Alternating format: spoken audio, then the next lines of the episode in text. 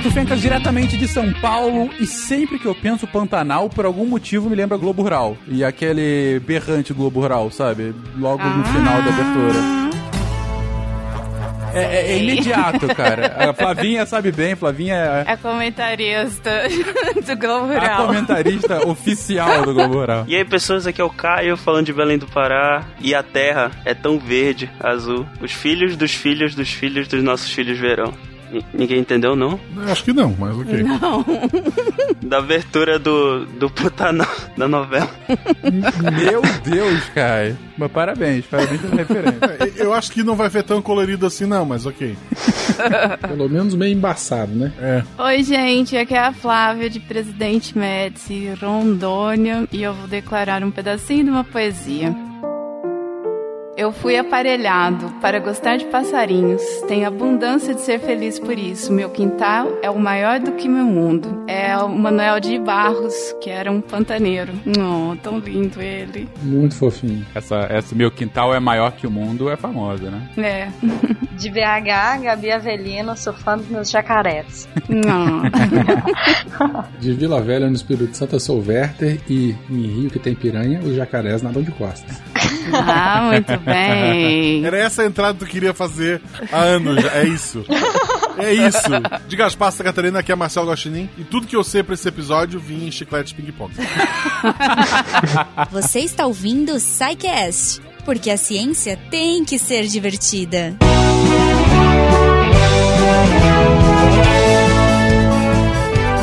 E chegamos a mais uma sessão de recadinhos do Secast. Olá, pessoas, uma ótima sexta pra todo mundo. Eu sou a Jujuba e estou aqui no começo pra ficar feliz com vocês, pra me divertir antes desse episódio maravilhoso.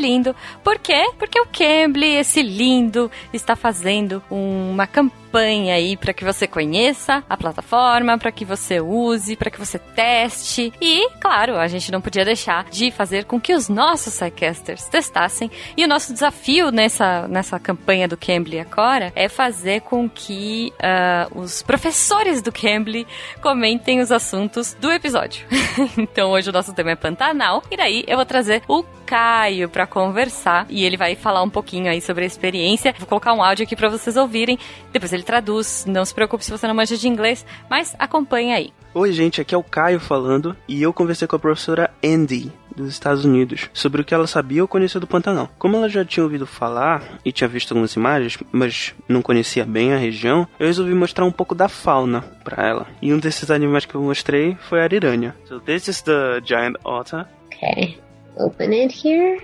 Oh my god, they're huge! Yeah, and also they're uh, see that there's one picture where they're next to a caiman. Really large. I mean, he looks. I'm looking at like the. Let's see, the fourth, the eighth one down, and he's like. He looks so vicious.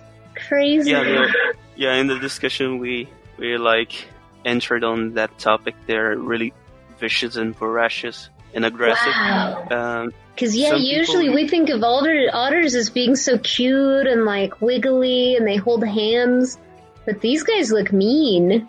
Yeah, they. Even their That's face. exactly the point. Even That's the exactly the point. Yeah, they look pissed. Like his face, they all look like really angry all the time. Yeah, that's so. Bem, eu mostrei pra ela algumas fotos de ariranhas, que em inglês é chamado de lontra gigante. E ela se surpreendeu com o tamanho da ariranha, falando que era enorme, e também com o aspecto dela, porque numa das fotos ela tava comendo um peixe com bastante violência. E aí ela disse que quando a gente pensa em lontras, geralmente a gente pensa em bicho fofinho, cuticute, mas no caso da ariranha, que ela parecia selvagem, voraz e irritada o tempo todo. Eu falei que é exatamente a mesma coisa que eu penso. E que a gente entra justamente nessa discussão no episódio de hoje. Então, continue ouvindo e não perca essa discussão. E se você gostou do papo, ouvinte, entre no cambly.com usando o código do SciCast. Você vai ter direito a uma aula grátis. Então, bora lá falar inglês. É isso. Espero que vocês tenham curtido esse papo. Se você entendeu a conversa, pô, muito legal, você já pode conversar com os professores mais avançados do Cambly. Se você não entendeu muito, se você ficou na dúvida de algumas coisas, você pode conversar com professores que falam português ou até professores que dão aula para iniciantes. Então, assim, Cara, tem de tudo, tem todos os níveis, tem todos os temas, todos os interesses. Então é isso. E, como eu sempre falo, né, os professores são mega divertidos, muitas histórias para contar, gente pelo mundo todo. Então, se você quiser entrar às duas da manhã, às três da tarde, qualquer horário, sempre vai ter professor online. E se você quiser a facilidade, você também pode agendar, porque eles estão lá 24 horas por dia.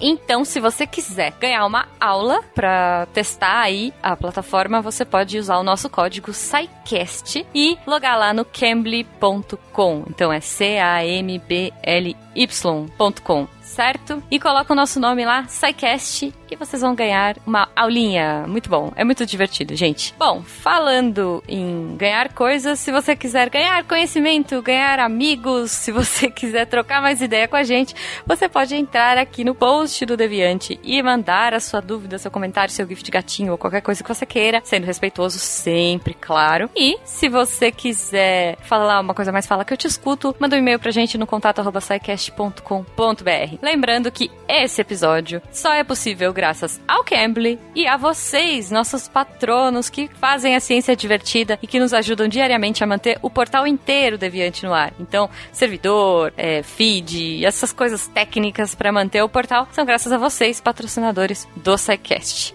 Então, a partir de um real, pelo PicPay, pelo Padrim ou pelo Patreon, vocês podem nos ajudar. No caso do Patreon, um dólar, mas vocês entenderam.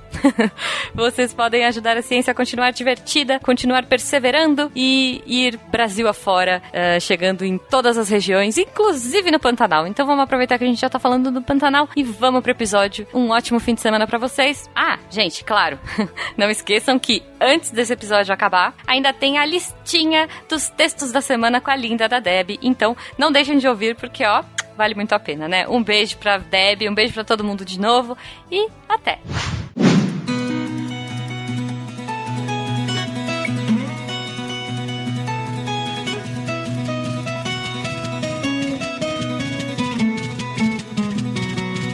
Queridões, continuamos com os nossos programas dos biomas, dos biomas brasileiros. A gente já falou da Amazônia, já falamos da Caatinga, já falamos da Mata Atlântica e agora vamos para o Centro-Oeste. Vamos ali bem pro próximo do coração do Brasil, próximo à nossa fronteira da Bolívia, do Paraguai, um dos biomas mais conhecidos, mais emblemáticos do território nacional e ao mesmo tempo também um dos mais ameaçados que a gente tem, que é o Pantanal. Gente, Pantanal, a gente tá falando aí dessa faixa que vai, que fica mais ou menos entre o Mato Grosso e o Mato Grosso do Sul. Fica bem nessa, nessa, nessa meiuca do, do continente sul-americano, né? E aí, gente, qual é a do Pantanal? Por que, que ele é tão importante? Como ele é caracterizado? Vamos tocar esse episódio e devo apenas comentar que não foi de propósito, mas eu fico muito feliz que mais uma vez é um episódio que tem uma pessoa de cada estado do país. Eu fico muito feliz quando isso acontece, para mostrar realmente a diversidade Ei. aqui de representatividade do Brasil. A gente tentou pegar alguma pessoa que representasse a região do Mato Grosso, Mato Grosso do Sul, mas hoje, infelizmente, da equipe fixa, a gente tem apenas o Baque. E o, O Baque Baque. declinou o convite, ele fica próximo, ele fica lá em Rondonópolis, mas ele declinou o convite, primeiro porque Rondonópolis não fica no Pantanal, e segundo porque ele não é do estado, ele foi pra lá pra lecionar. Mas, de qualquer forma, fica aqui a menção essa representatividade do programa e puxa novamente. Gente, e aí? Qual é a do Pantanal? Por que, que ele é tão representativo? O que, que é o Pantanal pra começar, hein? Então, o Pantanal, ele, ele existe porque ele é uma área que é rebaixada, né, dentro do nosso continente, e aí tem várias explicações, né? Então, ele é uma depressão, no caso, ele é uma depressão relativa. O que que isso significa? Ele está mais baixo do que as áreas no entorno dele, mas não, não está mais baixo que o nível do mar, por exemplo. E aí tem várias explicações pro motivo dele ser mais baixo. É, tem uma galera que explica falando que é por conta de acomodação continental, né, da plataforma continental. Tem outras que vão falar que é um rebaixamento local. Enfim, ainda não tem um- alguma teoria que, que vai estar mais, tem mais pessoas apoiando e por aí vai. Ainda é uma- um tópico em discussão. E aí, por ser mais rebaixada, é, faz com que no Pantanal as coisas se acumulem lá, entendeu? É, Por, porque lá, na verdade, é uma grande bacia de sedimentação. O que é erodido nas serras do entorno vai para a área do Pantanal. Então, isso, quando a gente vai falar da geografia do Pantanal, é uma das coisas mais importantes de pensar. Que lá é um lugar de acumulação, na- tanto dos sedimentos, mas e aí, consequentemente, é uma área de inundação. Por conta da morfologia dos rios e por aí vai, a gente tem essa combinação de elementos que vai, vai virar e vai propiciar todas essas outras coisas, tipo a biodiversidade, por aí vai. O ouvinte que tiver curiosidade de pegar um mapa de relevo, é muito interessante porque dá pra ver nitidamente essa questão de bacia, esse formato mais baixo, né? Você tem lá Cáceres, Cuiabá, a própria Chapata dos Guimarães na região norte, que são regiões mais altas, né? E ele é todo cercado mesmo é, é, com, com essas regiões de altitude aí por onde a água escorre e se deposita. Uma coisa interessante é que é uma baixada, a declividade é muito lenta, então a deposição de água ocorre e essa água escorre com uma velocidade bastante reduzida. E ele tem esses ciclos de cheia e de vazante, né? Na, na época de verões quentes e chuvosos, depois de invernos secos e né, é, é, com pouca chuva. E não sabemos até quando, né? Esse regime climático ele vai se manter. Mas e, é, esses períodos de seca e inundação eles moldam a biodiversidade deste local, né? Moldam o ciclo de vida do pantaneiro, né? Do, do homem, do ser humano que ocupa lá, do gado, do- da fauna silvestre, do ciclo reprodutivo de, de- de plantas e todos os seres vivos que estão lá. Todos eles dependem desse regime de, de, de, de- inundação e de, de seca. Muito interessante. Você- vocês comentaram no, no início que, que o, o Pantanal fica ali no, no coraçãozinho. Na verdade, ele é o coraçãozão da América do Sul. Logo acima ali vai ter o, o centro geodésico da América do Sul, que é lá em Cuiabá, na Chapada dos Guimarães, que o, que o Werther acabou de dizer. Lá é o centro geodésico, é meinho da América do Sul. É logo acima ali. Então é realmente o centro do, da nossa querida América do Sul. Flavinha se emocionando falando Eu, eu sou muito emocionada, gente. Desculpa. Mas eu acho que tá, tá claro. O, o a principal característica, talvez a mais conhecida, né, desse bioma, que, enfim, que inclusive dá o nome ao bioma, né, do, dessa região mais pantanosa, né, essa questão realmente de ser um local para onde é, as bacias escorrem e ficam sedimentando, e daí ser uma região mais alagadiça, de muita água, de muito pântano, e como que isso vai influenciar toda a flora e fauna e o estilo de vida dos locais. A Gabi já comentou, o Werther iniciou e a Gabi complementou bem, da questão de ser realmente uma região mais é, de depressão, né? Ou seja, em volta é uma região um pouco mais alto, mas naqueles, naquela meiuca é uma depressão maior, e daí por isso que a água acaba escorrendo. Mas que mais? É, que mais a gente pode falar sobre esse relevo do Pantanal? Então, isso que eu comentei é quando a gente vai fazer, pensar regionalmente, né? Só quando a gente vai pensar dentro do Pantanal, existem várias outras é, formas de relevo, várias subdivisões que o Pantanal vai, que ele apresenta. Tem as áreas que são as das lagoas, né? Que são as baías, que elas vão ser as lagoas de fato, aquela parte que vai ter água, que vai, pode ser temporária ou não. E aí, o que separa, né, uma baía da outra é uma cordilheira, que costuma ter um ou dois metros de altura. Isso é massa.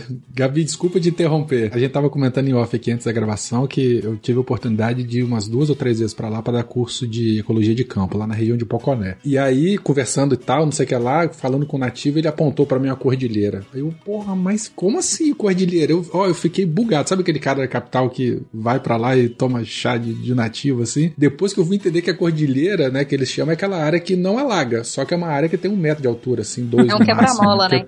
É um quebra-mola, assim. Do ponto de vista. lá já é uma cordilheira. É aquilo que fica pra fora da água no, no- no topo da inundação. Cara, quando a ficha caiu, assim, foi muito legal, muito legal. Porque, porra, a cordilheira aqui pra gente é, o, né, a Concagua. Lá não, é aquele murundunzinho, assim, que tem a vegetação um pouco mais alta. E aí é uma coisa, foi bom ter falado isso, porque o que vai separar esses, essas formas de relevo, vai ser também, né, além da forma, mas a vegetação que tem naquele lugar e o solo. Então, aí, por exemplo, as cordilheiras, elas vão ter vegetação, que aí pode ser cerrado, pode ser cerradão ou pode ser mata. Tem as áreas que são os cabara, cambarazal, que é a mata que é inundável. Tem campo, e os campos são muito comuns da gente ver quando a gente pensa assim no Pantanal, a paisagem do Pantanal é sempre um pássaro branco voando, uma área alagada e uma área de grama. E a área de grama é a área dos campos. Ah, Gabi, deixa eu só, só complementar essa questão dos campos, porque esses aí são campos naturais, né? Que o pessoal confunde mesmo, que vê uma, um, um, pasto, acha que é campo. Não, esse campo aqui, ele é naturalmente assim, porém, esses campos do Pantanal, diferente dos campos do Rio Grande do Sul, por exemplo, esses daqui do Pantanal, eles são inundáveis, então eles passam parte do ano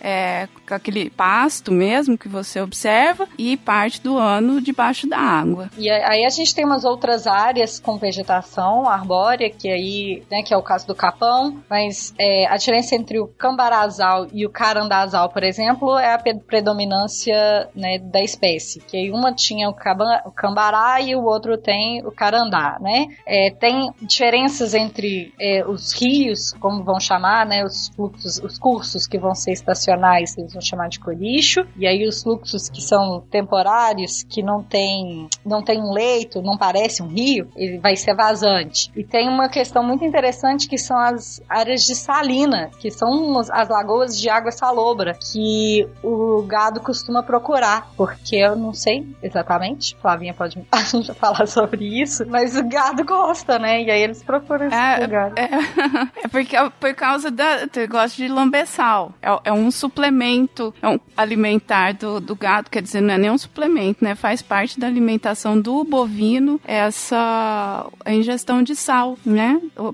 Tanto é que numa pecuária, assim, que você vai tratar os animais, que você vai cuidar, você tem que fornecer sal, sal mineral. Fazer a suplementação, né? É, porque no pasto só não tem. Aí, ao natural, ele acha essa, essas uh, salinas aí, né? Que aí ele consegue fazer essa suplementação.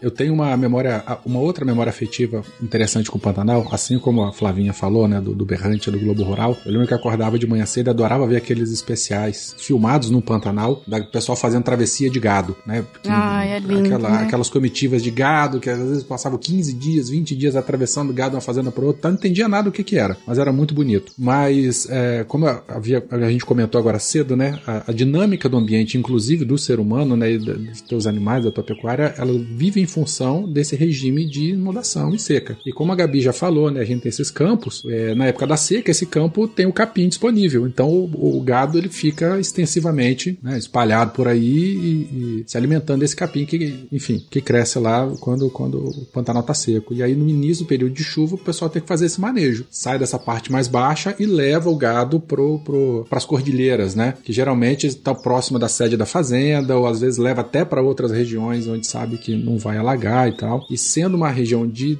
é, é, uma planície sedimentar, ocorre deposição de sedimento. Então esse, essa parte mais baixa, o tempo todo ela, pelo menos uma vez por ano, né, no período de inundação, ocorre deposição de, de sedimento e que acaba, não sei se é correto falar isso, mas fertilizando ou enriquecendo o solo daquela região. E aí depois vai servir de, de nutriente para o campo. É correto falar isso, Gabi? Não, mas sim. Não? Pera, ah. é porque...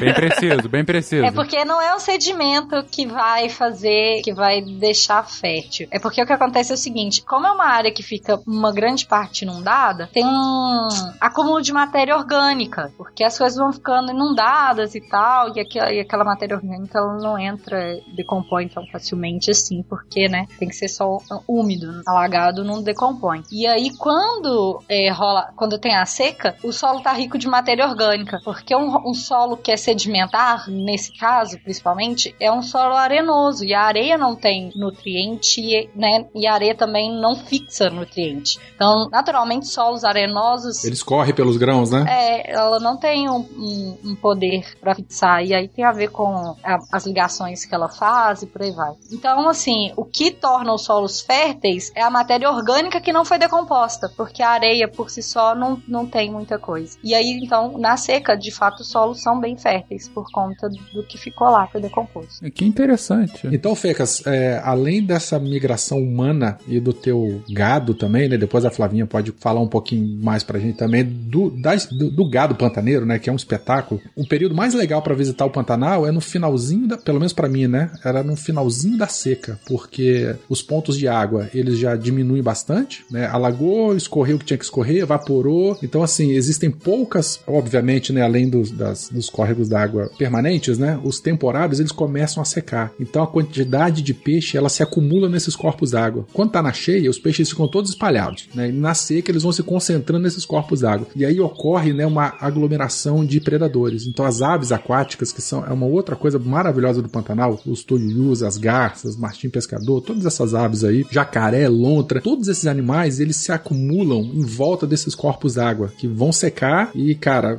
ou o bicho dá um jeito de ir para outro corpo d'água, ele vai morrer de seca, de falta de oxigênio ou predado, se a gente estiver falando de peixe, né? Então, assim, é uma, é uma proliferação de vida, né? Porque o peixe lá, ele é, é uma, tá lá embaixo na, na, na cadeia alimentar, né? Então, é, um, é uma época muito interessante de se conhecer o Pantanal. De vez da gente passar lá, às vezes o córrego d'água tá tão seco, pouca água, um calor muito forte, então o oxigênio diminui, os peixes, eles saltam para fora da água assim, ó, e às vezes a gente chegava de manhã cedo assim, aquele monte de peixe, antes das aves, né, chegarem para comer, aquele monte de peixe na margem assim, porque eles saltaram para fora da água numa última tentativa de tentar sobreviver naquele corpo d'água sem oxigênio. É muito interessante. E de pegar jacaré atravessando estrada, ou jacaré atravessando, de repente a gente tava lá no alto de uma cordilheira, né, essa cordilheira de dois metros assim, e topar com jacaré passando, migrando de uma lagoa temporária para outra e tal. Então a- essa dinâmica, né, da, da biomassa pantaneira é muito interessante. Depende muito dessa desse regime aí, né, climático de cheias e, e secas. Da sazonalidade, né? Do, do Pantanal. Não, interessante. Exatamente. Isso tudo é, é assim, não é interessante só porque a gente é apaixonado pela natureza, nem nada, sabe? Não é viagem nossa. É, é, é tão diferente de todo o resto, é tão especial que, por exemplo, assim, campanha de vacinação do gado contra a febre aftosa. Todo mundo do Brasil, todo mundo no Brasil faz a campanha, geralmente é maio e novembro. Lá no Pantanal, eles têm uma data específica,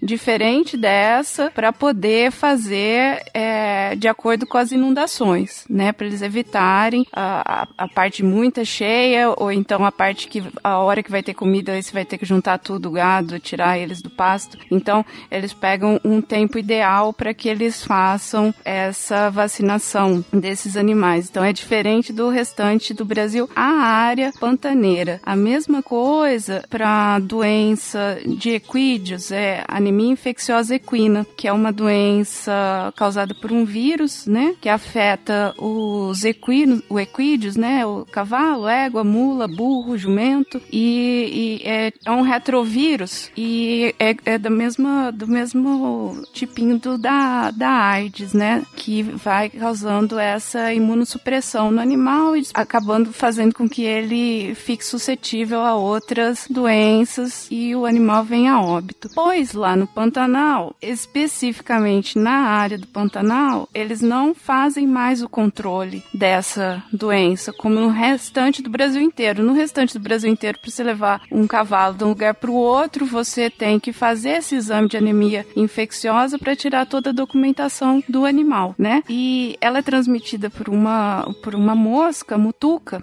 que se alimenta de sangue. E então, para evitar essa doença, né, esparramar, é feito o, o exame dos animais. Os animais positivos são sacrificados, né, para fazer o controle ou tentativa de erradicação da, da doença. Porém, no Pantanal, isso não é possível, né, por causa da, do ambiente lá para as moscas, inclusive fica complicado de fazer esse controle, mas principalmente a questão que os animais lá eles não adoecem. Eles apresentam, né, se você fizer a sorologia deles vai dar positivo e tudo mais, porém eles continuam trabalhando respirando, eles não apresentam é, essa imunossupressão que os animais do restante do Brasil a, a, é, apresentam e aí causa problemas aí para a pecuária de modo geral, né? Então lá no, nessa área do Pantanal não, não se faz é, esse trabalho por, por causa dessa, dessas condições, dessas adaptações que os animais é, encontraram lá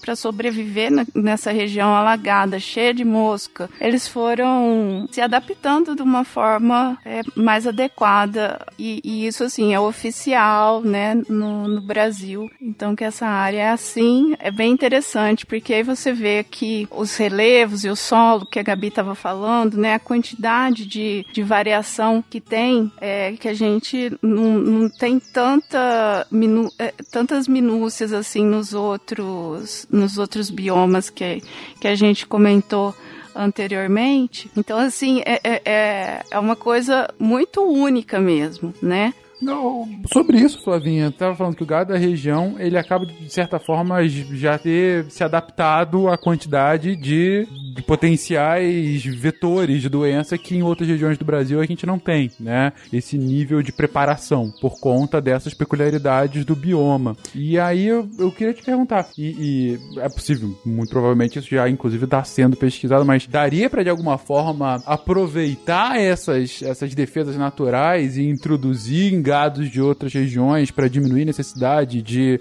de outras formas de se proteger de, de doenças infecciosas? Então, tem é, os melhoramentos genéticos, né, em cima dessa, desse gado, né, lá, inclusive nessa área do Pantanal, tem a Embrapa Pantanal, é pecuária especificamente, para, né, fazendo os estudos dos melhoramentos genéticos desses animais, apesar de que, assim, você não tem necessidade do anima, do, do, de uma genética dessa em São Paulo, né? Porque lá não vai ter essa quantidade de mosca ou de carrapato, esse risco todo, né? Essa pressão que tem no, no Pantanal. Mas sim, igual o, o Werther tinha comentado anteriormente, os animais são lindos, eles têm uma qualidade assim excepcional. Você vê, eles andam muito, né? Porque é necessário ali para eles saírem das áreas alagadas e para os campos e, e tudo mais. E, e vai fazendo esse melhoramento deles ali com essa pressão do ambiente, né, para eles, questão de carrapato, mosca, mosca do chifre, é, eles estão sempre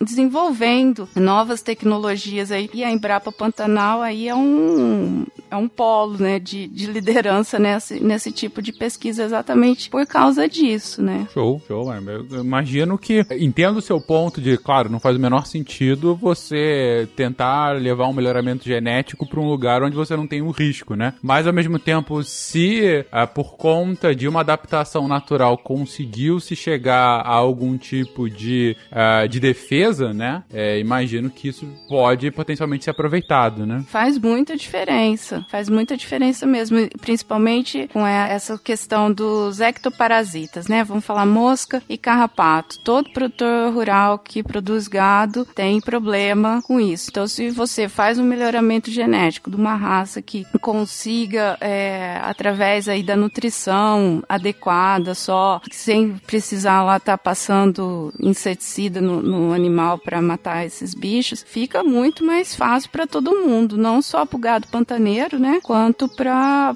todo o outro pecuarista aí que trabalha é, aqui no, no, no, Brasil, com certeza. Tem uma coisa interessante que a Flávia falou, né, com relação ao gado, adaptações e da mesmo, o Pantanal ele é único por uma série de motivos, né? Por outro lado, se a gente pegar a, bio, a, biodiversidade dele como um todo, de determinados grupos, ele é muito interessante. Ave, por exemplo, a taxa de endemismo de ave, ela é baixa no Pantanal. Né? É óbvio que tem o tuiuiu, que é a espécie símbolo daquela região e tal, mas se a gente pegar a biodiversidade de aves como um todo, ela é baixa. Por quê? O Pantanal faz divisa com outras regiões ali, né? Então, a quantidade de espécies exclusivas do Pantanal, ela é pequena, mas isso não quer dizer que ela seja menos importante, né? E isso é uma outra característica aí desse, desse local, se a gente partir para o lado da biodiversidade e ecologia de comunidades.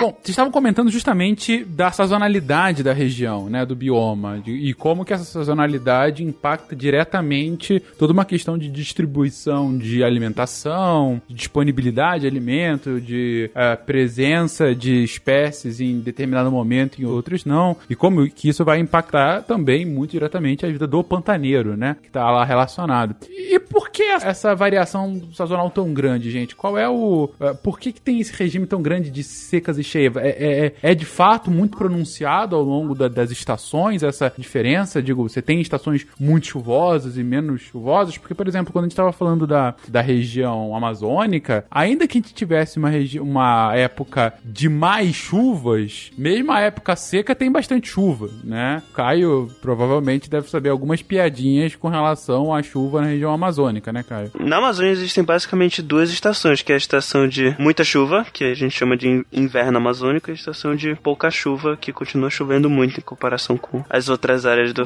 do do país. mundo.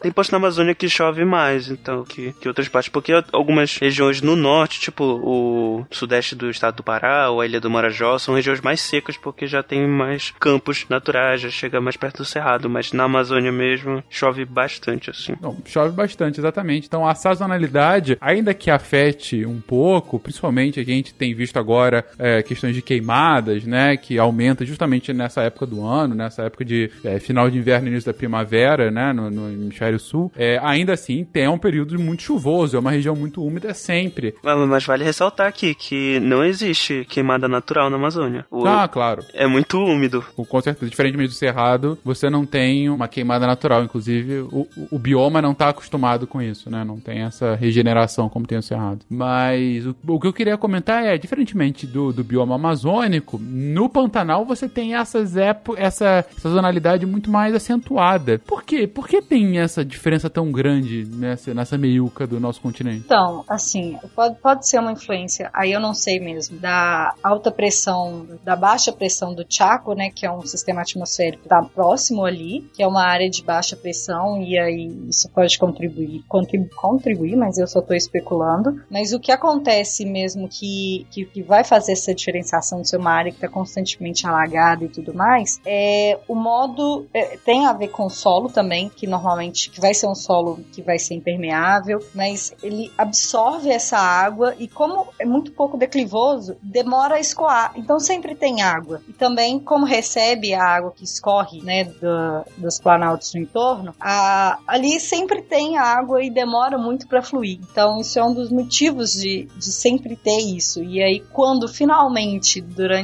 o período de seca que já não está não está mais chovendo há um tempo, que você consegue drenar aquela água toda, entendeu? É- e aí é isso que vai condicionar essa vivência, essas outras, né, essas coisas que o Werther estava falando. Ou seja, é uma região muito úmida naturalmente, em especial por conta dessas constantes, desses constantes alagamentos, mas a sazonalidade leva a essa diferença do, do dreno ou não da água, né? De uma água que vai ficar mais parada numa época mais chuvosa e aí mais pantanoso e durante uma, uma, uma época mais seca acaba arrefecendo um pouco isso, acaba ficando, ah, bom, mais drenado, mais, mais seco o solo, né? Agora, ô Gabi, a chuva de lá, você sabe dizer, ou alguém mais, alguém aqui, se é. Ela, ela não é produzida ali. Elas são aquele, enfim, aqueles rios aéreos que vêm da Amazônia que acabam depositando ali na- na- na- nos planaltos e a água escorre. A chuva de lá, ela é autóctone, ela vem de fora? Ou a própria umidade dali já sobe, já faz, já tem um ciclo da água ali mesmo, na bacia? Cara, a gente tem que lembrar que quando a gente fala dos rios amazônicos que afetam a região sudeste, eles não vêm magicamente para São Paulo, Rio e Minas, né? Eles passam pela região do Cerrado e também do Pantanal. Não tem um portal. Não tem um portal, pô, né? Então, assim. Ainda. que droga. E outra, São Paulo também não é do lado do- É, exatamente. da Amazônia, né? Então, você tem uma, uma influência direta. É claro que pode haver alguma evapotranspiração do próprio bioma eh, pantaneiro, mas é notável a, o impacto que a região amazônica vai ter no regime de chuvas da, da região, né? Então toda a história biológica e tudo do Pantanal depende da umidade, e grande parte dela vem de uma Amazônia saudável, então, né? Por isso que a gente tem que preservar a Amazônia. Sim. Esse cast deixou de ser pauta fria, é isso?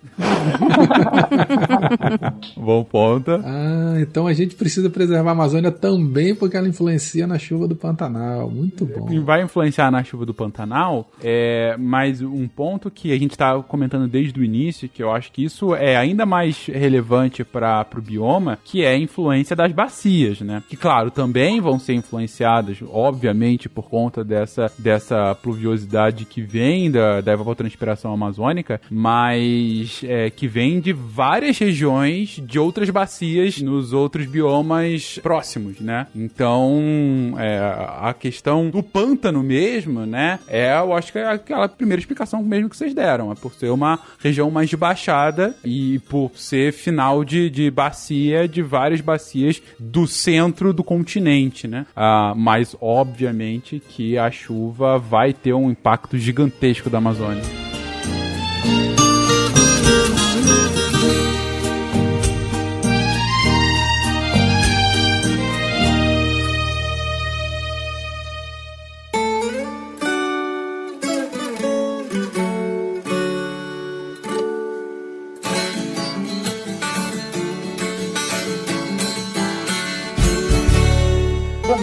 Comentando aí desde o do início a, a questão de como que esse relevo e é toda essa fisiologia que envolve o bioma pantaneiro, ele vai impactar na sua fauna e na sua flora, né? O Werther mesmo comentou sobre a questão da pouca diversidade de, de espécimes endêmicas, né? É, também comentou é, da- de como ele ficou feliz vendo os peixinhos sofrendo lá, é, pulando pra fora do rio. Eu sei que você não quis falar isso, mas foi o que eu interpretei, Werther. Você... Não, são processos biológicos interessantes. Só falei entendi, isso. entendi. Mas vamos falar então justamente dessa biodiversidade local, gente. Vamos, vamos comentar um pouquinho disso. Digo, é, ó, tem que comentar primeiro do tuiuiu. É, o tuiuiu, o Werther até já comentou aqui, é, é- é a grande espécie endêmica, não o grande símbolo pantaneiro. É literalmente a grande espécie. Porque o, o bicho a é bichinha grande. pode ser do meu tamanho. Sério? Maior do que eu, inclusive. Aham, 1,60m é, de altura. Aham. É, é, é Jabiru. grande mesmo. Mas O de altura? Não é de envergadura de asa, não? É algo. Não, é de altura Não, mesmo. É a altura mesmo. Bicho é grande. Que isso? É bem bonito mesmo. O tuiuiu é aquele do corpinho branco, a cabeça preta com um- uma gola colari- é um vermelha é um- no pescoço, pra quem não, não conhece, né? Tem aquele bicão grande, né? Isso, de pescador. Chamam de jaburu também. Ah, é. Essa parte preta dele, ela não tem pena, tá? Ela, tanto na, na, na cabeça, no pescoço, é só a pele que você tá vendo ali, essa coloração preta e vermelha. E esse bicho, a envergadura dele, Fencas, é de, pode chegar a 3 metros de... Caraca, é um pequeno Aham. pterodáctilo, realmente, na região do Pantanal. Dá pra montar quase. Dá pra montar. Não eu, a Flávia talvez. É, tem um- uns tuiuius que eles são uma subespécie desse que a gente, que, esse típico, né, com a cabeça preta. É, ele, ele sofre de flavismo, que é a ausência de melanina. Aí, aí ele fica, fica todo vermelho a cabeça dele, o bico. É, é bem esquisitão, mas é, é uma subespécie, não é esse o, o que a gente conhece. O tuiuiu, o ninho dele vai ter que comportar essa família de criaturas de 1,60m de altura, né? E aí é o pai, a mãe e os filhinhos. Então é um mega de um ninho que, ele, que eles fazem, né, no topo da, das árvores aí, de aí uns 70 centímetros, eh, 1,85 metros de diâmetro de ninho.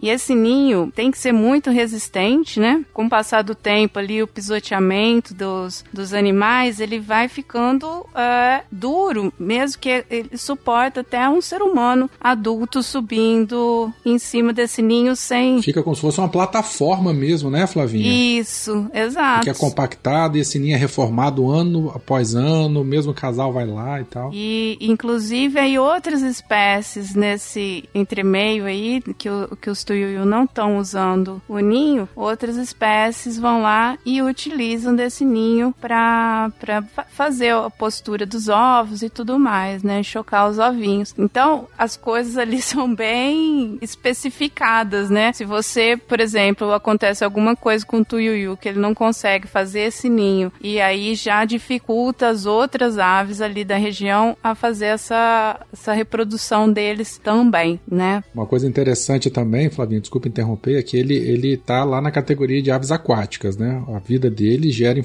vive né, em torno do- dos corpos d'água e tal. Mas não se alimenta só de peixe também. Pelo tamanho dele, ele pode comer filhotinho de jacaré, pode comer filhote de cobra, pode comer anfíbios maiores, sapos e tal. Bebês humanos. Eu acho que bebês humanos não. É, às vezes. Se tiver de, de bobeira, né? Quem sabe? É, quem sabe, né? Não, cara, eu tô impressionado com o tamanho. Não sabia que era tão grande, não, cara. Na verdade, falando de bebê, como dizem os desenhos animados, ele leva os bebês para os pais, já que ele é uma cegônia também. Ah, é verdade. Olha só. No Pantanal é o Tuiu. É o Tuiuiu. a cegônia do Pantanal o Tuiuiu. A cegonha brasileira. É, porque ela não- ele não tem a distribuição restrita só ao Pantanal. Ele é emblemático no Pantanal, claro, porque eles se adaptaram muito bem à, à vegetação, ao hábitat lá, mas ele ocorre no- quase no país todo. Tipo, tem vai São Paulo, Sudeste. É bom lembrar o ouvinte que sempre tá aqui de olho no- nos nossos erros pra apontar no- nos comentários. É, a- o Tuiu levar os bebês foi uma piada. Só pra... eu, eu sei que você já tava digitando nos comentários, apaga isso pra tu vai passar vergonha. Como é que as crianças nascem? Se ele chegou a hora de falar do Tuiu. Mas, gente, além do Tuiuiu e seu tamanho avantajado, que outros animais são emblemáticos, endêmicos, enfim, que estão marcantes na- no bioma ma- pantaneiro? A gente tem como ver no mapa do, do Pantanal a área e, e quais os outros biomas que, que a cercam, né? Então, assim, esses animais que são símbolos, que são considerados especiais lá, né? Símbolos do, do Pantanal, eles, na verdade, eles foram apertados por ali, por pressão antrópica ou, ou- ou outros tipos de, de pressão é, que ocorreram e, e porque eles têm animais que são do Cerrado, tem animais que são de Mata Atlântica, tem animais que são do Brasil todo e igual o tuiuiu que você encontra, né, em várias regiões do país, ele se desenvolveu melhor ali e nas outras, por vários problemas, aí eles não conseguiram se desenvolver tanto. Por exemplo, o, o cervo do Pantanal. O cervo do Pantanal, ele não é do Pantanal. Ele, você pegar do, do- da região sul ali do Paraná e, né, Mato Grosso, eh, e que aí já faz divisa com Mato Grosso do Sul, esse, esse cervo vem de toda aquela região. Porém, na, na região do Paraná, o coitado tem que sair para pastar à noite, porque ele teve que se adaptar às pessoas que caçam cervo. Então, assim, ele não sai mais de dia por ali e o que dificulta aí a questão de alimentação e tudo mais, porque ele é- era um ser diurno, vamos dizer assim. No Pantanal, ele, ele já sai, pasta, faz, mantém a sua vidinha normal durante o dia. No Paraná, ele só pode sair à noite por causa dessa pressão que ele sofreu, entendeu? Então, assim, essas situações meio que delimitou esses animais nessa área específica e onde eles conseguiram se, se reproduzir, se propagar com- de uma forma mais confortável do que nas outras. E todas elas têm interferência ali direta no, no Pantanal, de alguma forma. Não, ou seja, ainda que não endêmicos, esses animais eles têm uma preferência, eles têm uma maior adaptação ou têm uma, um menor risco naquela região e acabam prosperando. É, o- o- foi, foi a única alternativa aí que eles tiveram no final das contas. Tiveram que fugir lá, ficaram, né? Exato. E aí a gente torce para que eles não fiquem endêmicos, né? Porque aí quer dizer que o negócio ficou feio mesmo em todos os outros cantos e aí só vai ter ali naquele aquele local. Então, assim, a maioria de- dos animais do Pantanal é de acordo com isso aí que eu tava explicando. Falar de outra espécie de ave que também não é endêmica, mas também tem um tamanho avantajado. Como o Fênix falou, que é, que é a arara azul grande, que é a maior espécie de arara. Dá pra dizer que é do mundo, é a maior espécie de. da ordem que ela pertence. Ma- Maior psitacídeo, que inclui arara, papagaio, cacatua. E um, um detalhe interessante interessante, que vocês estavam falando do ninho do Tuiuiu, é que o ninho da, das araras azuis grandes, ela, elas só fazem o ninho em uma espécie de, á- de árvore, que é o manduvi. E se vocês pegarem um, um mapa de distribuição da arara azul grande, tem aqui no Wikiaves, esse site é muito legal pra quem gosta de... Wiki Aves, que beleza. E ele é um site muito completo, ele tem o canto, vocalização da, de- das aves. Como é que é o canto dela, Caio? Me diz. Teoricamente ela não... Por favor. Não, a gente não quer saber teoricamente, a gente É. quer na prática. Canta, Caio.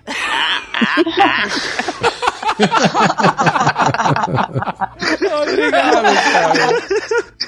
Muito obrigado. É porque. é porque ela, ela não canta, teoricamente não canta, porque só, passa, só pássaros cantam. E pássaros são. Passeriforme, né? São as aves passeriformes. O que elas fazem é vocalizar, que é esse. Obrigado, cara. Agora, agora tá mais claro, tá mais vívido na minha mente. Mas fica aí, pode ficar até a recomendação no, no, no post do Wikiaves. É um site realmente muito legal. Tem as. Bacana, eu não, realmente não conhecia.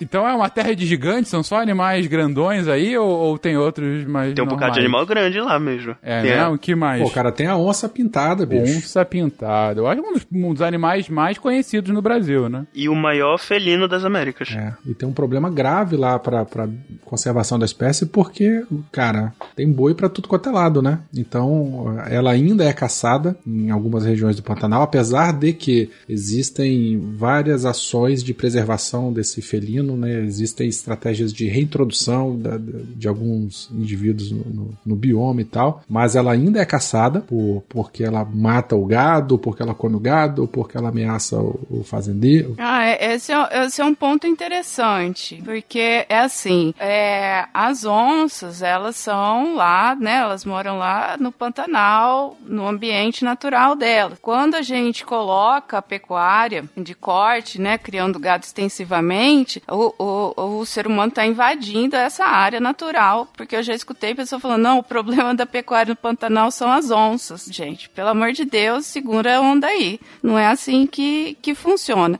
Existem a Embrapa, Pantanal, linda, faz estudos de, de como você consegue fazer um manejo do gado de acordo para que eh, se diminua esses ataques ou que se evite esses ataques da, das onças, né? Por exemplo, em bezerrinho, que é recém-nascido, né? Que vai, que a, a vaca vai parir lá no cantinho dela, acaba ficando mais, mais susceptível a, a esses ataques de onça. E que não, tipo assim, num rebanho lá de mil cabeças, aí vai ter um ataque e vai perder um bezerrinho. Se a gente for pensar economicamente em relação a isso, pela área, extensão que você está usando de, de área ali da pecuária, é uma perda baixa. né? Então, mas mesmo assim, você acaba, como tem uma frequência maior lá no Pantanal de isso acontecer, eles fazem estudos para fazer um manejo mais adequado, tanto das onças, para ter uma situação que elas tenham outras opções de alimentação, né? Quanto o manejo do rebanho, para que eles não fiquem suscetíveis a esses ataques. Em alguns casos, né, o Flavinha tem até indenização do fazendeiro, né? Se a onça foi lá e abater um, um- uma novilha, alguma coisa assim, justamente para tentar minimizar essa raiva ou esse impacto em cima da população de onça. Algumas ONGs, aí as ONGs aí trabalhando, elas vão lá em alguns projetos de conservação, né, vão lá e indenizam o fazendeiro pela, pela, pelo gado que foi morto pela onça. Até porque no final das contas, as pessoas vão pra região de. vão pra casa da onça, levam comida pra ela e ainda reclamam que a onça tá comendo a comida que eles estão levando. É. Basicamente. Olhando com uma perspectiva do produtor, eu consigo entender o porquê do receio, né? De fato, é a forma de vida, né? O ganho dele tá lá com aquele gado e você tem um animal que ameaça o gado e ameaça também potencialmente até a família dele, dependendo, né? Mais o gado ou, ou não, a onça não ataca humanos. Não, ataca, pode atacar. Aham. Não é, não é o comum, mas, é- mas é possível, né? Imagina. É possível. é possível, mas normalmente elas se afastam dos seres humanos. Ah, mas tem aqueles casos anedóticos lá, né, de, de, de peão falando de ataque de onça, e onça que pulou no barco pra pegar É o tal. matador de onça, né? Aquele vídeo.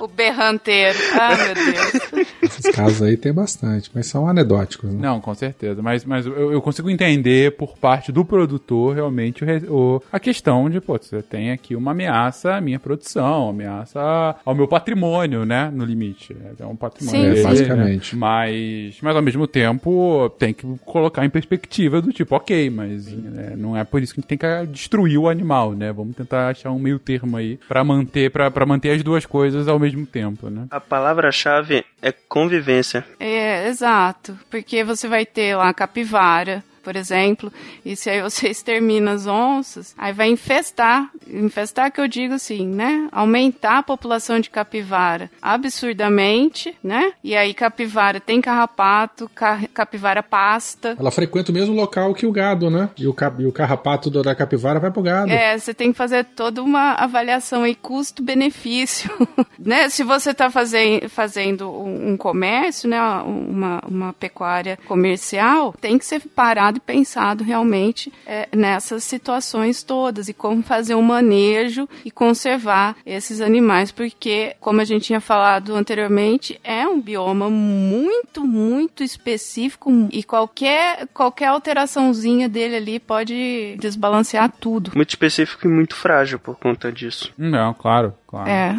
Isso que você trouxe agora, realmente, do, do, do equilíbrio, né, do, do ecossistema, do equilíbrio, do- no caso da, da cadeia alimentar, né, e de como isso pode, inclusive, ser um efeito contrário aos próprios produtores, né, é, isso me lembra muito da, do, do caso agora que está acontecendo, principalmente no bioma Mata Atlântica, né, que é o do Java Porco, que foi um caso, um caso de backfire clássico, né, não sei, é, é uma pequena ah, aqui, não é no, ele não está no Pantanal, por favor, mas enfim, ele é muito aqui da região da, da Mata Atlântica, né, e, e dos campos desmatados da Mata Atlântica principalmente, né, por conta da, da produção é, agropecuária aqui do Sudeste, principalmente, mas ah, o javaporco foi uma espécie que é um cruzamento de javali com porco que foi introduzido há uns 50 anos, ah, porque eles quiseram é, fazer com que os porcos procriassem mais rápido. E aí cruzaram com o javali que tem uma procriação muito rápida e tal. O problema é que é, ficou um animal indomesticável, extremamente agressivo. E aí os primeiros produtores que fizeram o cruzamento simplesmente soltaram ele na natureza. E eles procriam rápido pra cacete. E aí acabou que o javaporco hoje não tem um inimigo natural, né? Ele tem pouquíssimos inimigos nat- naturais porque é uma espécie nova, introduzida por conta ah, da ação humana. E hoje é um puto problema pros produtores aqui da, da região do Sudeste, porque é um animal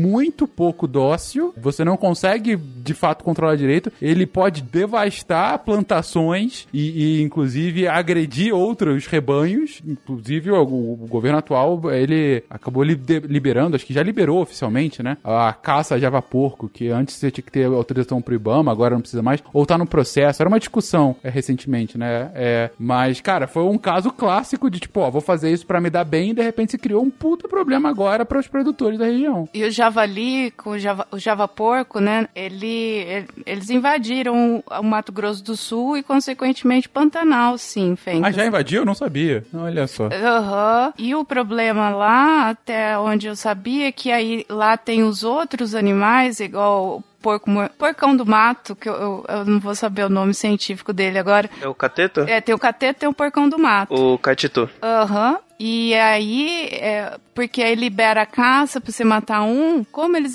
andam em manada, né? E, e, e as manadas, tanto de, do, do javali quanto dos outros, que são silvestres aqui, são naturais aqui do Brasil, elas são assustadoras, assim, de você ver aquele monte de, de, de indivíduo e eles fazem um barulhão, sabe? E então acaba assustando. E, e caçador aí vai se aproveitar, vai matar tanto o javali quanto os que são proibidos de matar, que são os da fauna, da fauna silvestre aqui do, do Brasil. Aí tá tendo problema quanto a isso também, entendeu? Que para tentar controlar o javali ou javaporco, suídeos silvestres brasileiros estão sendo mortos também. É o queixada. É o queixada? Ah, é que bate o queixo, é um barulhão feio que faz. Isso aí, inclusive, e relato de casa aí, é, é o, é o bicho mais perigoso que você pode encontrar andando no mato. É um- uma vara de, de queixada. Ele avança em cima, né? É, uma onça ainda foge. A vara de queixada não vai fugir, elas vão, eles vão te atacar. E é muito, muito bicho. E eles têm uns dentes muito afiados. E são bem agressivos, igual o Java Porco. Ah, eu queria falar de outra onça. Da onça d'água. Onça d'água? Onça d'água, você conhece? Não conheço. É a ariranha. Hum, que história massa. A ariranha, aquela, aquele bichinho mais lindinho que você vê assim nadando de barriguinha pra cima no rio. Flávia, só uma correção. Lindinho não. Tu já viu o olho da ariranha? O bicho parece o demônio. Então, demônio, né? é- eu acho a coisa mais fofa do mundo, a ariranha. A lontra é fofinha, a ariranha é o capeta. E aquilo vocalizando no meio da noite é uma desgraça, rapaz. Vamos respeitar a religião dos outros, gente. Eu, eu gosto das ariranhas também, mas, a- mas elas têm um- um- uns olhos endiabrados aí, quer ver? Né? Procurem qualquer imagem de ariranha aí pra vocês verem. Mas aquilo vocalizando de noite, cara, é o demônio. A ariranha quer dizer onça d'água. A ariranha afasta a onça, inclusive. Ela afasta a onça? Afasta, Então, um grupo de ariranha Aham. espanta uma onça com muita facilidade. Caraca. Mas o, o prato favorito delas é a onça de fogo. Ele tem fraqueza.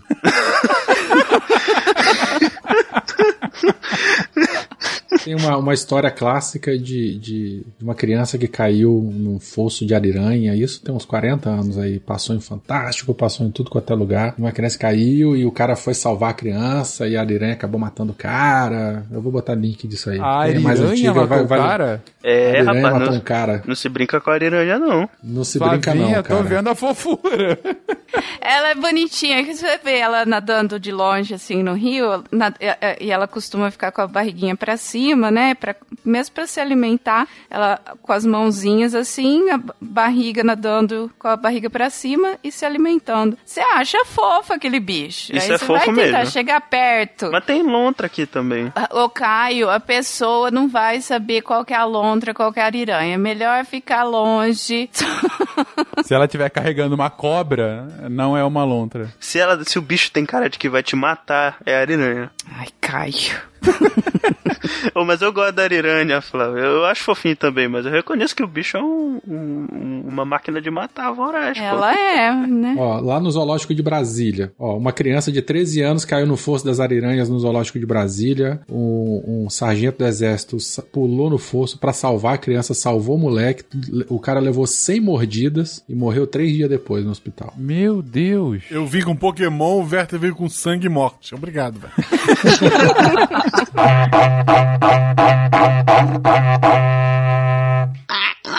Vamos falar agora de um animal mais light, então, um que já, inclusive ganhou um cash aqui do SciCast, que é o jacaré. Opa! Acho que é outro símbolo da- do Pantanal, né? Sim, especialmente o, o jacaré do Pantanal, que apesar do nome, assim como o servo do Pantanal, ele não é só do Pantanal. Ele ocorre até na Mata Atlântica, vai desce ali o Paraná, chega a ocorrer no, no Chaco também, mas ele é bem característico lá porque tem uma população imensa de jacaré do Pantanal, e não só o jacaré do Pantanal, como também o famoso jacaré do Papo Amarelo, que, que inclusive o jacaré do Papo Amarelo, ele é uma pequena curiosidade, ele é o- a espécie de jacaré com o focinho mais largo de todas, e ele só fica com o papo amarelo a- durante o, o período do, do acasalamento. É parte do, do ritual de casalamento. Boa parte do ano ele não tem o papo amarelo. É só charme, então, né? É o charminho, charminho do jacaré. Ele não pode piscar um olho só, então ele fica com o papo amarelo.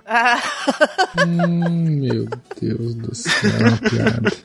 Inclusive, o jacaré do papo amarelo, ele, ele fazia parte da lista da IUCN lá de animais ameaçados de extinção. Ele saiu recentemente, que alguns estudos mostraram que ele já conseguiu se expandir bastante a um ponto de que não dá mais para considerar como um animal sob risco de extinção. Só que ainda alertam que o impacto do homem ainda pode mudar isso muito rapidamente. Então, é, é- sempre recomendo a vigilância das, das populações. Por mais que ele não esteja ameaçado em números, ele ainda é ameaçado no geral. Qualquer impacto maior que exista na, na região pode afetar não só o, o jacaré do papo amarelo, como o, o jacaré do Pantanal. E uma coisa que eu queria falar que é bem interessante é que hoje em dia tem fazendas de criação de jacaré no Pantanal que eles usam para vender carne de jacaré. E eh, já tem fazendas todas com processo legalizado, já tem aprovação da vigilância sanitária. Inclusive eles fazem isso como uma um tipo de manejo de, de jacaré na região, porque tem muito, muito jacaré mesmo na região. Então para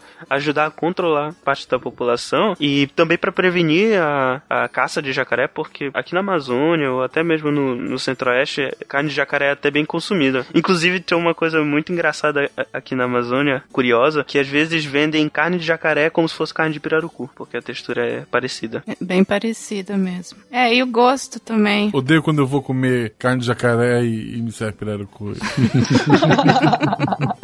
Inclusive, a, a, o corte mais nobre do jacaré é a cauda. Eu realmente não imaginei que a gente ia falar de cortes nobres de jacaré nesse episódio, mas ok, é uma boa informação. Pantanal, cara. A galera come lá. Tá não, com certeza. Enfim. Se vocês quiserem comer carne de jacaré, procurem ver se vem de alguma fazenda, de, algum, de alguma criação é, autorizada pelo IBAMA, pela Vigilância Sanitária. Ah, é, porque caçar ainda é crime. Tá? Sim. No momento da gravação desse episódio, gente. Vamos deixar registrado.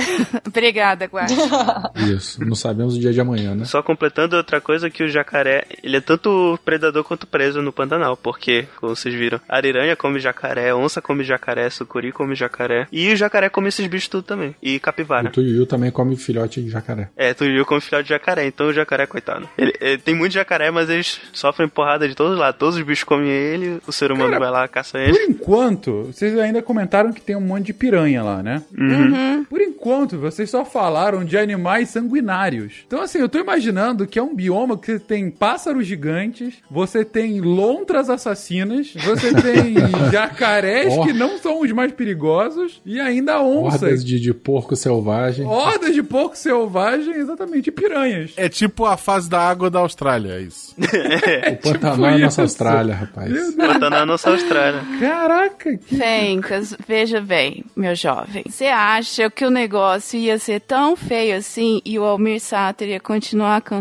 lá quando esse velho trem. Não, ele não ia ter toda essa inspiração, ele ia estar mais pra o heavy metal de Caio do que pra Almir Sater de ser, entendeu? É, o negócio lá flui, flui É na verdade.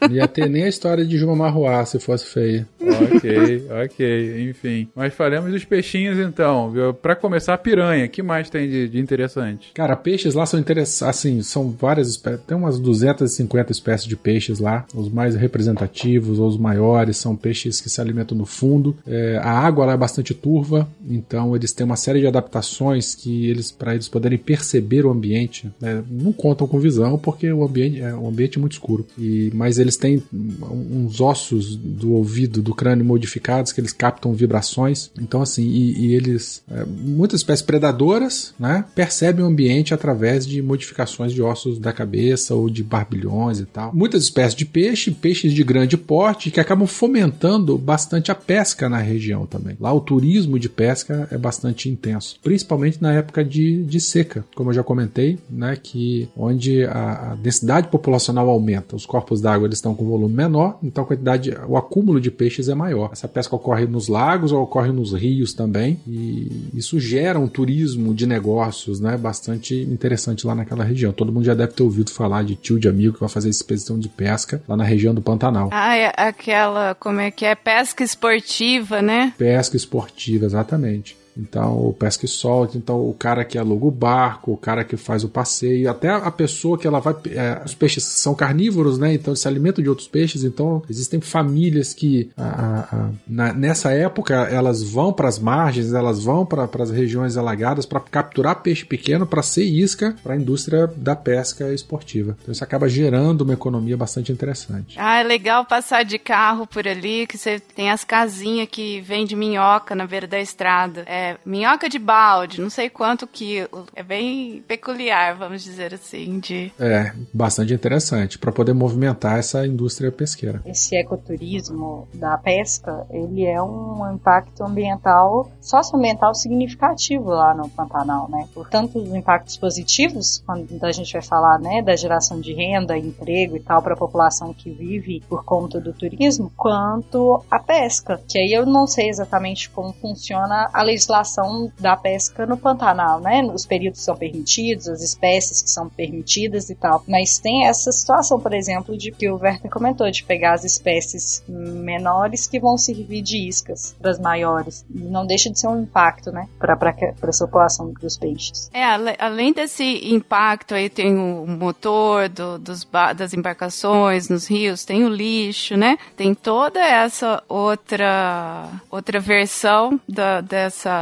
desse turismo, né? Que tem que ser controlado da melhor forma possível aí para que se, igual a gente falou do pasto lá da pecuária, para que se chegue a um equilíbrio. É, outra coisa que eu queria falar é que o pessoal faz essas pescas esportivas e aí, ah, não, pesca e solta. Cara, pesca e come. Você já pescou, já furou a boca do peixe, aquilo lá já machucou, entendeu? É machuca a boquinha do peixe. Eu só queria dar esse adendo aqui. Tenha consciência do que você está fazendo. Se o, o, o anzol enfiou na boca do peixe, machucou, tá? Então, assim, não é assim, ai, ah, não, eu pesquei e depois eu soltei. Não, não é grandes é, coisas. E aquele peixe que briga muito, né? Coitado. É, ele se machuca bastante. É, modo de ação aquilo. Soltei o peixe, ele foi feliz nadando de lado, assim. É, é. Chorando sangue. Desmaiando de lado, né? Chorando sangue de felicidade, né? Que tá livre. Vocês estão falando de pesca aí, inclusive essa questão de soltar depois. Tá me lembrando muito, não sei se vocês se lembram, de um programa na TV que tinha, acho que era no SBT. Pesca e Companhia. Pesca, Pesca e Companhia. companhia. Pesca e Companhia. Eu queria lembrar o nome. Não, cara, tem um canal de TV a cabo só de pesca. Sério? Fishing TV. É, cara, o dia inteiro. O dia inteiro, o dia inteiro. Sou, sou velho, Verta. Só lembro do Pesca e Companhia, que o cara sempre soltava no final. E era sempre no Pantanal. É, era muitas vezes no Pantanal, justamente. E algumas vezes que ele soltava, mostrava por um tempo o peixe indo embora, e às vezes mostrava que ele não ia embora. Aí mudava a câmera rápido pro cara, sabe? que horror. Mas é, cara, é o que a Flavinha tá falando agora, pô. Claro. Eu claro. só acho justo assim, se a pessoa vai pescar, né? Não acha que o peixe vai sair feliz, ai, muito obrigado, você só tava brincando comigo. Não. Tu machucou o peixe, né? Tenha consciência disso e lide com isso na sua vida. Se quiser continuar fazendo isso, arque problema seu. É, exato, arque com seus atos, por favor. Já dizia o poeta, você é responsável por aquele cativo. Por aquilo ah. que pesca. pesca. Tem uns artigos publicados aí que é, um conhecido meu que fez e tal. Eu vou ver se eu consigo achar aqui em que eles quantificaram a quantidade de cortisol no sangue de peixes. É, pegou o peixe e né, tira o sangue, depois é, o peixe fisgou, fica um minuto é, é trabalhando o peixe, pega e, e, mede o sangue com 10 minutos, com 15 minutos, para ver o nível de estresse do, do, do, peixe. E realmente os bichinhos ficam bastante estressados aí, com esse manuseio aí, principalmente depois que eles são capturados no anzol. Bastante interessante o artigo, vê se eu acho aqui para colocar. Mas comprova realmente que esses bichos, mesmo pesca e solte aí, eles ficam estressados e alteram sua fisiologia. Mas, Beto, o que, que você tá falando? Falando? É, a gente sabe que peixe não tem alma. O que, que você tá falando disso? peixe nem é carne. Nem é carne de verdade, né? Eu não como carne. Ah, toma esse peixinho, então. Pe peixe é, uma, é, um fruto do mar, gente. É fruta. é, é fruta.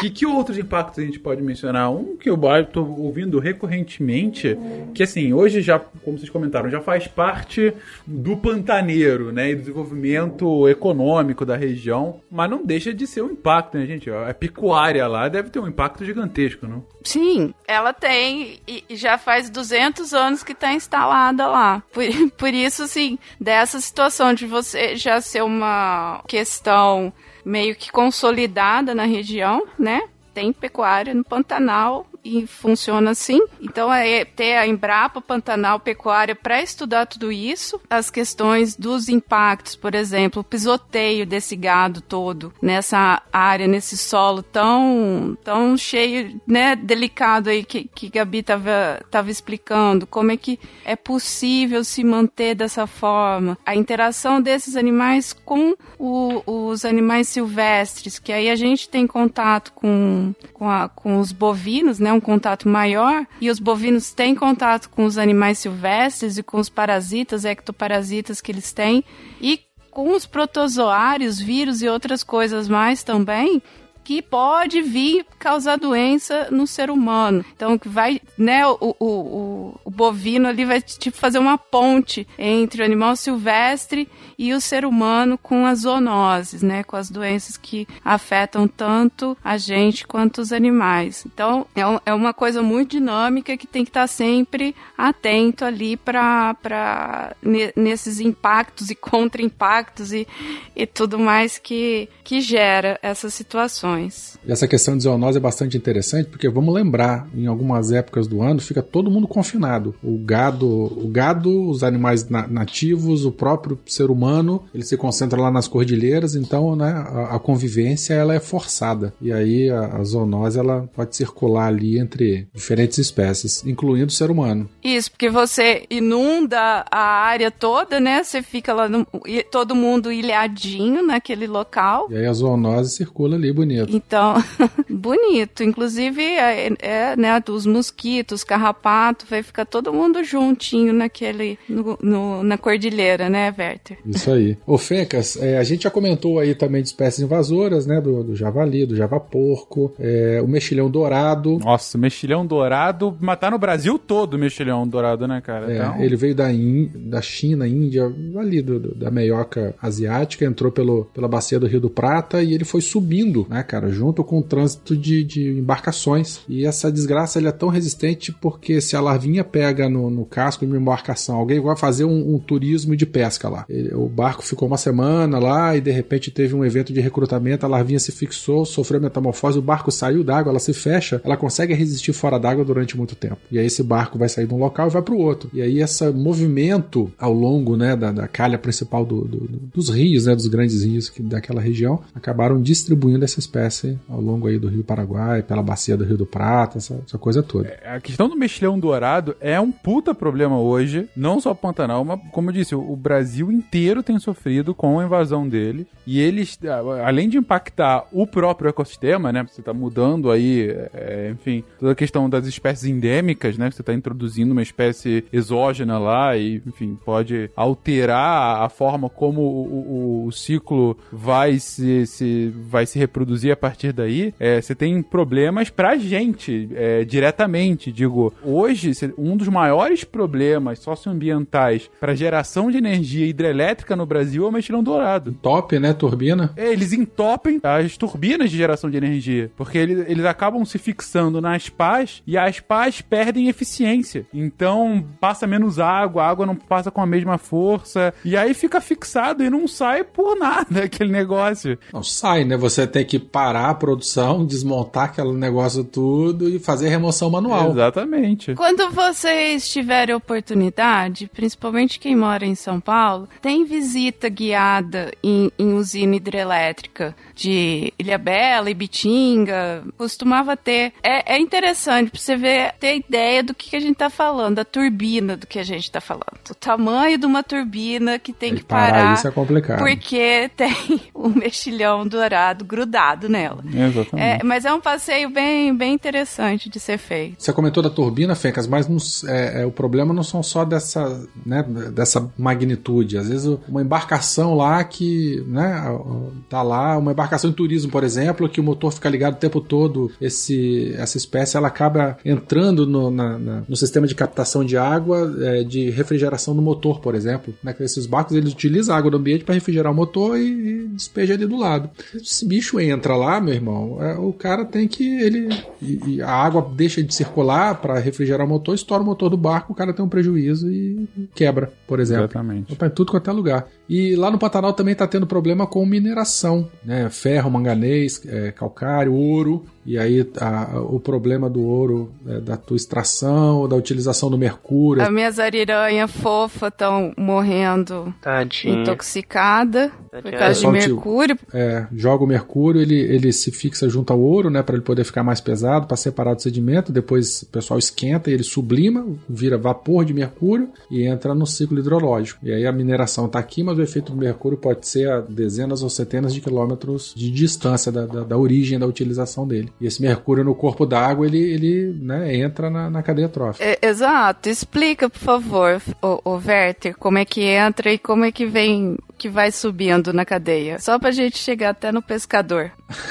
Tadinho dos pescadores. Mas basicamente é isso. Ele tem afinidade, ele, né, ele evapora, ele vai precipitar junto com a água, na água ele entra, né? A, a, ele tem, pode ter afinidade com gordura, e aí ele pode entrar no, no fitoplâncton, por exemplo, contaminando o fitoplâncton, que é a base da cadeia trófica, zooplâncton, peixe pequeno, peixe médio e grandes mamíferos. Né? E esses grandes mamíferos, as ariranhas estão aí, que se alimentam do mesmo peixe que o, o pescador, por exemplo. Se tem mercúrio em ariranha, meu amigo, certamente, e você consome o peixe daquela bacia onde ela tá, certamente o, o, o cara ele também tá contaminado. E é isso, porque ele vai acumulando. O último aí da, da cadeia, ou o pescador, ou o turista, ou a ariranha, né? O, o, o pescador e a ariranha que estão ali vivendo, eles são ribeirinhos ali, né? É, obviamente eles vão, vão ser os mais afetados com, com todo esse, esse problema da, da mineração. Então, tem é, to, todo. A Gabi explica melhor isso pra gente, mas to, toda situação dessa, a mineração ou, ou hidroelétrica, vai ter uma análise de impacto ambiental que tem que é um estudo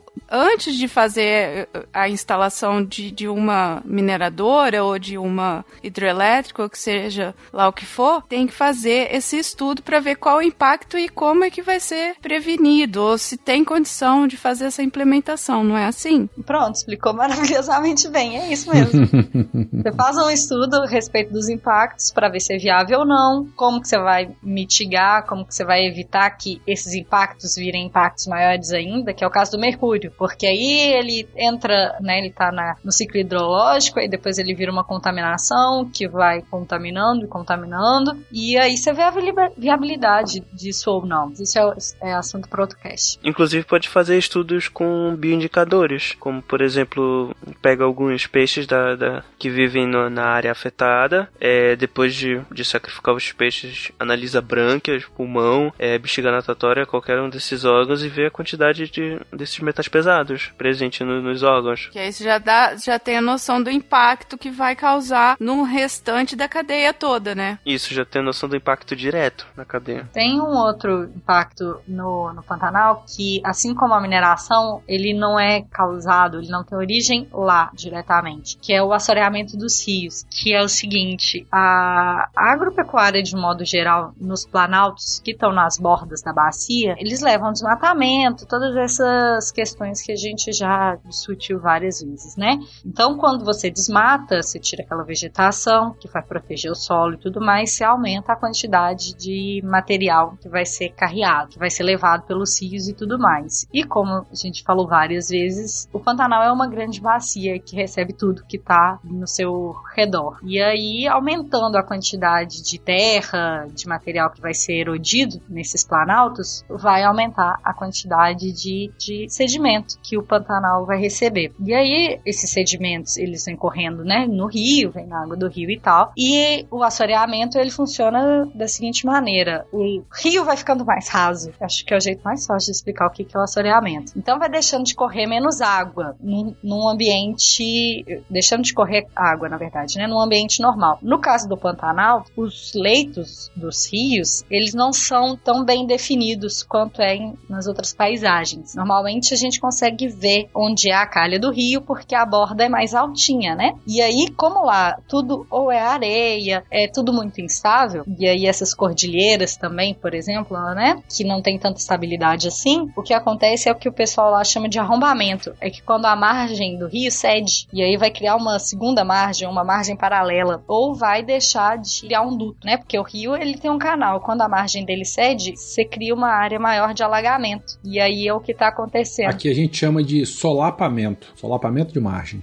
Que é quando desbarranca, né? É, forma outra luz. É, quando desbarranca, mas aí depende muito da, da paisagem, porque você pensa lá que é um morrinho, é um quebra-molinha, quando desbarranca o quebra-molinha, vira tudo plano. É diferente daqui quando desce uma margem e você continua tendo ainda assim um barranco grande para cima, né? Então, aumenta o assoreamento dos rios lá no Pantanal, tá, tá aumentando a área de alagamento. Então, tudo aquilo que vocês comentaram a respeito das zoonoses, por exemplo, das épocas de cheia onde todo mundo tá juntinho, as- todo mundo vai ter que ficar juntinho numa área menor ainda, porque a área alagada aumentou. Então, e, e sem contar que a gente perde também o que poderia ser área produtiva ou área de preservação, né? Enfim, é uma área que não era pra estar alagada e agora tá. E é um impacto que vem de fora, né? Ele acontece no Pantanal, mas é um processo fora da bacia. falar outro peixe que causou impacto, que é o tucunaré. Que o tucunaré ele foi introduzido justamente pelo, pela cambada do Pesca e Companhia aí. É que o tucunaré, ele é um peixe que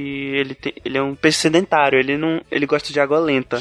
Então casou perfeitamente ali no, no Pantanal, que é tudo uma área alagada e área de escoamento de grandes rios e tal. Só que tem um problema, né, que o, o tucunaré, ele é um peixe muito territorialista e ele é muito voraz, ele basicamente, ele é um peixe carnívoro e ele come qualquer coisa que é menor que ele que se mova. Então qualquer peixe menor ali, qualquer crustáceozinho, ele vai lá e come. Tem casos até de tucunaré fazendo canibalismo, comendo filhotes de tucunaré. Filhote. É, e é interessante porque no- nesse canal que passa de pesca, né? Ou nesses outros programas de pesca, o negócio é ir pro Pantanal pescar tucunaré. Que, que, né, que parece até que o tucunaré nasceu ali, sempre foi dali, é o símbolo do, do Pantanal. É um peixe lindíssimo, né? Mas ele, por incrível que pareça, ele é bioinvasor do, do Pantanal. Mas é gostoso? Nunca comi.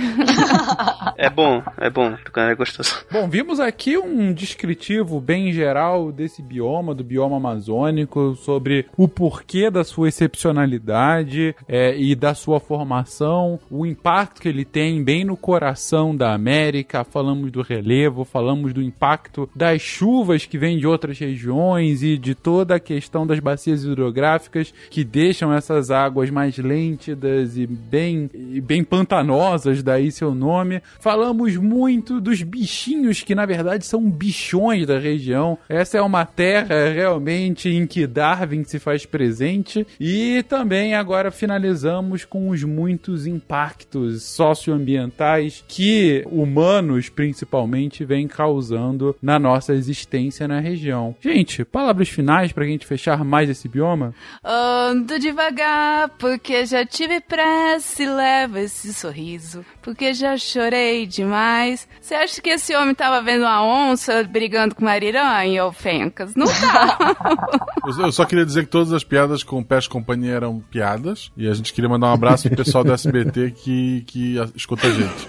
Que é basicamente o irmão do Jaime Palilo na regravação do Carrossel. Então, um beijo, Renan. Beijo, Renan. Específico, mas ok. É, do SBT vai dizer que é o Silvio agora, tu vai mentir, é isso? A Mara, a Mara te escuta, Fencas, é isso que tu tá pensando. Eu gosto de acreditar nisso, gosto. Me deixa, deixa eu ter as minhas. A Mara, a Mara... Mara Maravilha, um beijo pra você.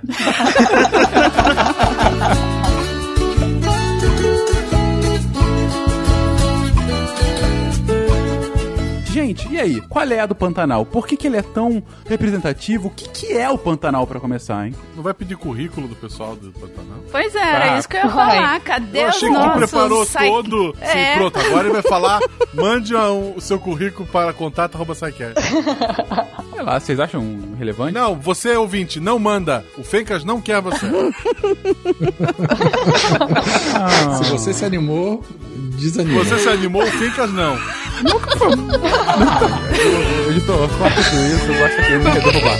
Gente, Pantanal, falem. Corta não, deixa eu não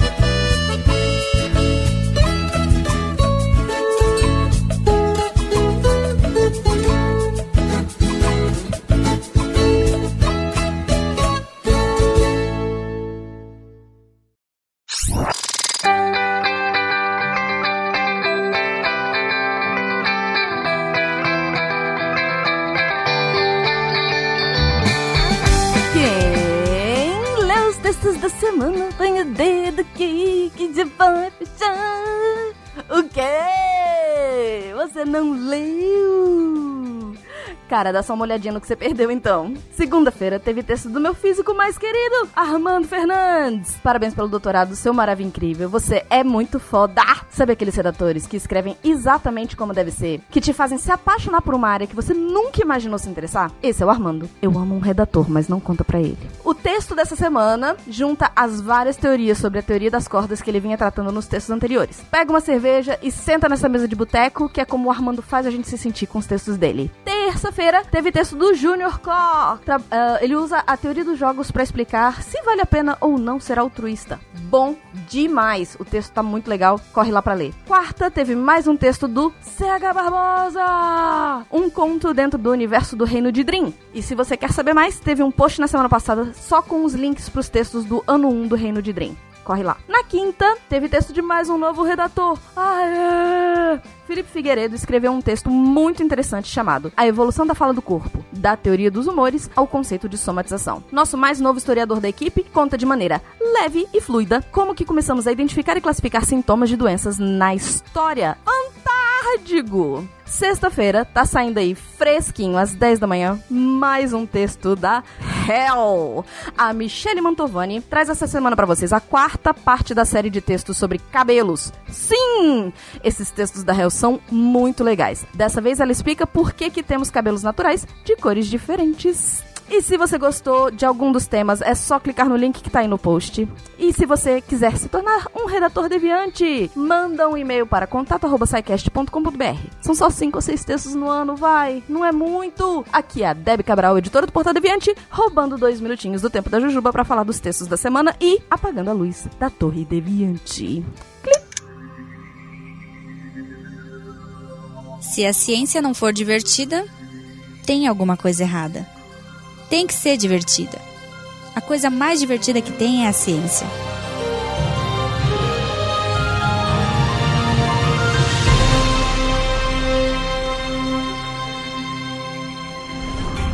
Este programa foi editado por Tapcast. Edições e Produções de Podcast.